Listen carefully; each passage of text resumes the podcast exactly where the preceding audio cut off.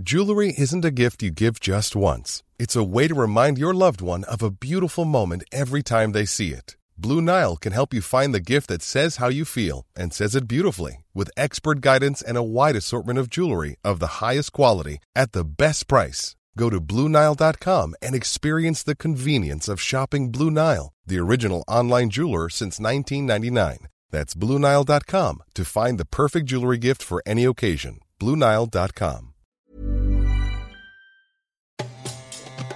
Entreprises attaquées, hôpitaux paralysés, données volées, la cybersécurité est devenue un enjeu majeur pour les économies.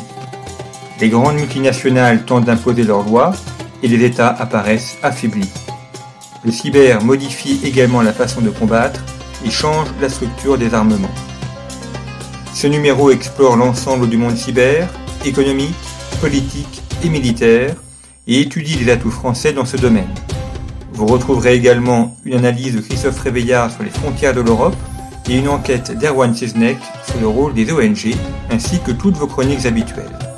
Guerre et paix dans le cyber, de nouveaux numéros de conflit, à retrouver en kiosque et sur notre site internet revueconflit.com.